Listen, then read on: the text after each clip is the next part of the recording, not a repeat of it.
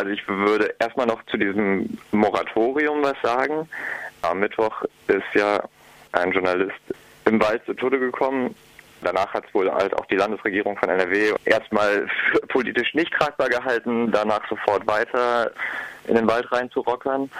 Wir haben damit erstmal aufgehört. Moratorium, der Begriff wird ja vor allem halt in einem anderen Zusammenhang verwendet. Also es wird ja von verschiedenen Akteuren aus der Bewegung gefordert, dass solange die sogenannte Kohlekommission der Bundesregierung tagt, überhaupt nichts im Wald passieren soll.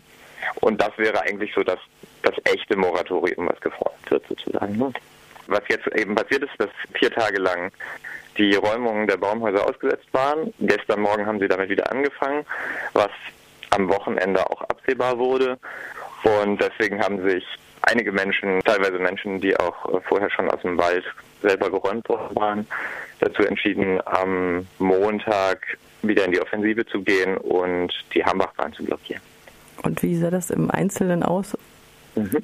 Also die Hambachbahn, das ist, ein, ähm, ist eine privat geführte Eisenbahnstrecke von RWE, von dem Unternehmen, das die Braunkohleverstromung im, im Rheinland macht. Und ähm, die verbindet die Tagebaue mit den Kraftwerken. Also die beiden Tagebaue, Hambach und Garzweiler, riesige große Löcher im Boden, aus denen, ähm, aus denen halt die äh, Braunkohle geschaufelt wird. Mit, aus denen wird die Kohle mit Zügen, die alle acht bis zehn Minuten fahren, in die Kraftwerke Niederossen und Neurath transportiert. Und genau, die brauchen, die haben natürlich einen gewissen Puffer, die haben äh, vor Ort auch noch Lagerstätten, die Kraftwerke, ähm, um, um Kohle lagern zu können, aber die brauchen halt diese Kohlebahn, um kontinuierlich die Kraftwerke befeuern zu können.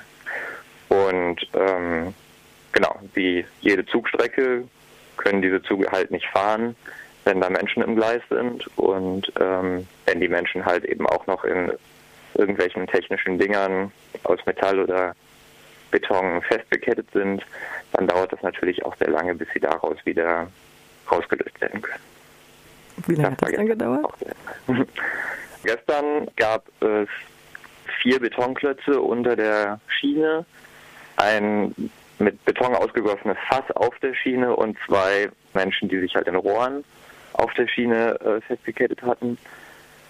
Also insgesamt ähm, acht Menschen, die in technischen Sachen fest waren und die Polizei war mit sehr, sehr vielen technischen Einheiten da. Das war ja auch das Ziel, dass sie halt ähm, sehr viele technische Einheiten aus dem Wald abziehen mussten, weil so eine so eine Blockade an der Hammerbahn natürlich dann Priorität. Dann stand der Zugverkehr von ungefähr 10 Uhr morgens bis ungefähr halb sechs am frühen Abend still. In der Zwischenzeit sagtest du, eigentlich sei ein Räumungsstopp zugesagt, aber die Festnahmen gehen weiter und es würden weiter Bodenstrukturen geräumt. Also es ist ja im Radio immer so eine Sache, wie man dann dieses Szenario beschreibt, für Leute, die vielleicht noch keine Vorstellung haben, wie die Strukturen im Hambacher Forst sind, die vielleicht noch nie da waren. Könntest du mal beschreiben, es war von Kochgeräten und Zelten die Rede? Sind das so ungefähr die Strukturen, von denen wir hier sprechen?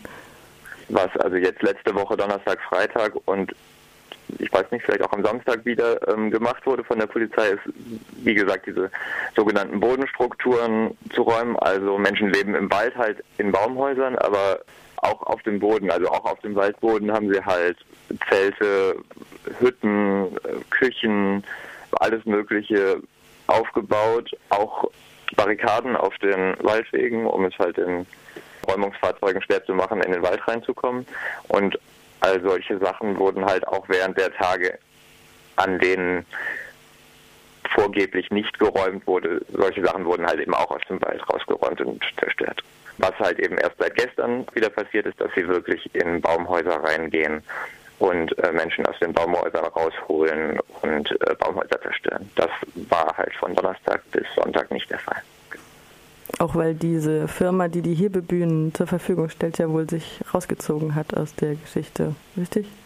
Genau, das wäre die wunderbare, tolle Nachricht am Mittwoch gewesen, wenn nicht äh, ja, die Nachricht mit dem toten Journalisten dazwischen gegangen wäre, dass halt der Anbieter der Hebebühnen, die da gerade benutzt wurden, äh, sich auf Druck von vielen, vielen Menschen, die halt da angerufen haben, äh, dazu entschieden hat, ihre Maschinen stillzulegen glaube, wir haben aber schon am nächsten oder übernächsten Tag Ersatz dafür gehabt. Also der Hambacher Forst ist ja nicht nur ein Widerstandsort gegen Braunkohleverstromung und die Klimakatastrophe, sondern auch der Versuch, frei von Herrschaft zusammenzuleben, so heißt es in der Pressemitteilung von Zucker im Tank vom gestrigen Montag. Vielleicht noch ein Wort dazu?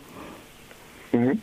Das ist jetzt für mich nicht so einfach, weil ich selbst ja nicht Teil des Walds oder der, der Besetzung bin. Aber was ich glaube ich schon auch sagen kann von außen ist, dass die Besetzung im Hambacher Forst ja auch für sich, ganz abgesehen davon, dass man den Wald retten will, ja auch für sich ein ganz, ganz, ganz, ganz spannendes Projekt ist, in dem halt wirklich viele, viele Menschen versuchen, Alternativen zum Leben im Kapitalismus auch zu praktizieren und ganz viele Formen der Kommunikation und der, der Aushandlung von, von Zusammenleben ausprobieren. Ich glaube, dass das halt in den letzten Jahren so groß und so erfolgreich geworden ist und halt auch so eine große Akzeptanz bei der lokalen Bevölkerung gefunden hat, ist auch etwas, was tatsächlich den Behörden mindestens so sehr ein Dorn im Auge ist wie, wie die tatsächliche Besetzung des Waldes oder die Verhinderung von Fellarbeiten. Ja. Ich denke, das können wir so als Schlusswort stehen lassen, oder? Okay, vielen Dank. Oder möchtest du noch was nachschieben? Ja, ich könnte noch was ganz kurz einfach an alle, die Lust haben. Es gibt schon seit vielen Jahren immer wieder sonntags die Möglichkeit, ähm, mit vielen Leuten in den Wald zu gehen und sich den Wald anzuschauen. Und die Menschen, die das organisieren, machen das zurzeit jeden Sonntag. Also das heißt auch aus Süddeutschland, auch wenn ihr in der Region Freiburg wohnt, kommt doch nächstes Wochenende in den Hambacher Wald und schaut euch an, was da passiert.